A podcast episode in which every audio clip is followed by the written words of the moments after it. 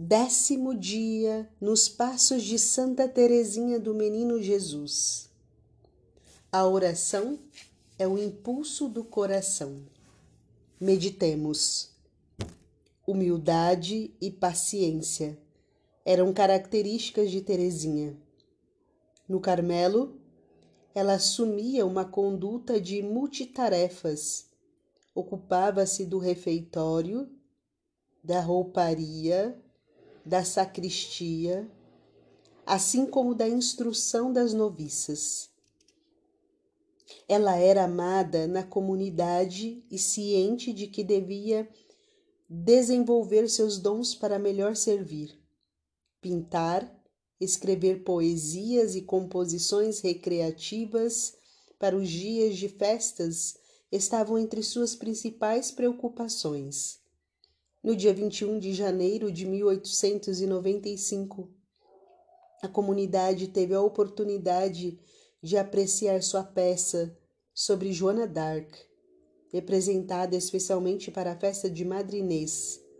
Sabia ela que os dons dados por Deus não são para embelezar a alma, ou ainda para ser vistos como medalhas que nos diferenciem entre melhores e piores. Dom é sinônimo de serviço.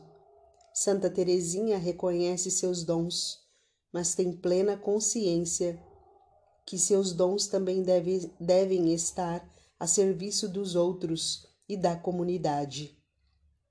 Sobre a falsa humildade, dizia: Parece-me que, se uma florzinha pudesse falar, diria simplesmente o que Deus fez por ela sem tentar esconder os seus benefícios.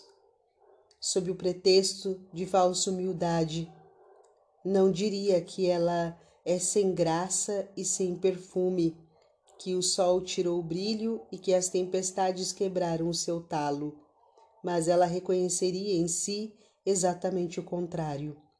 A flor que vai contar a sua história alegra-se por ter de publicar as amabilidades gratuitas de Jesus. Reconhece que nada era capaz nela de atrair seus olhares divinos e que sua misericórdia sozinha fez tudo o que há de bem nela. A arrogância é uma doença que machuca não somente quem a tem, mas também todos aqueles com que o arrogante se associam. Arrogantes negam o serviço porque vislumbram o privilégio, desejam o monopólio da palavra, negam a coletividade porque preferem o isolamento.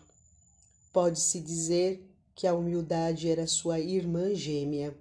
Suas palavras falam por si mesmas. Quero diminuir-me humildemente e submeter minha vontade à de minhas irmãs. Em nada as contradizendo e sem procurar saber se elas têm, sim ou não, o direito de me dar ordens. Ó oh, meu bem-amado, sob o véu da branca hóstia, como me pareceis doce e humilde de coração. Para ensinar-me a humildade, não podeis diminuir-vos mais. Assim, quero para corresponder ao vosso amor, desejar que minhas irmãs me ponham sempre em último lugar o convencer-me de que Ele é meu. Eu sei, ó meu Deus, que humilhais a alma orgulhosa, mas aquela que se humilha dais uma eternidade de glória. Quero, pois, colocar-me na última fileira, partilhar vossas humilhações para ter parte convosco no reino dos céus. Oremos. Viver de amor é dar sem medida, sem reclamar salário aqui na terra.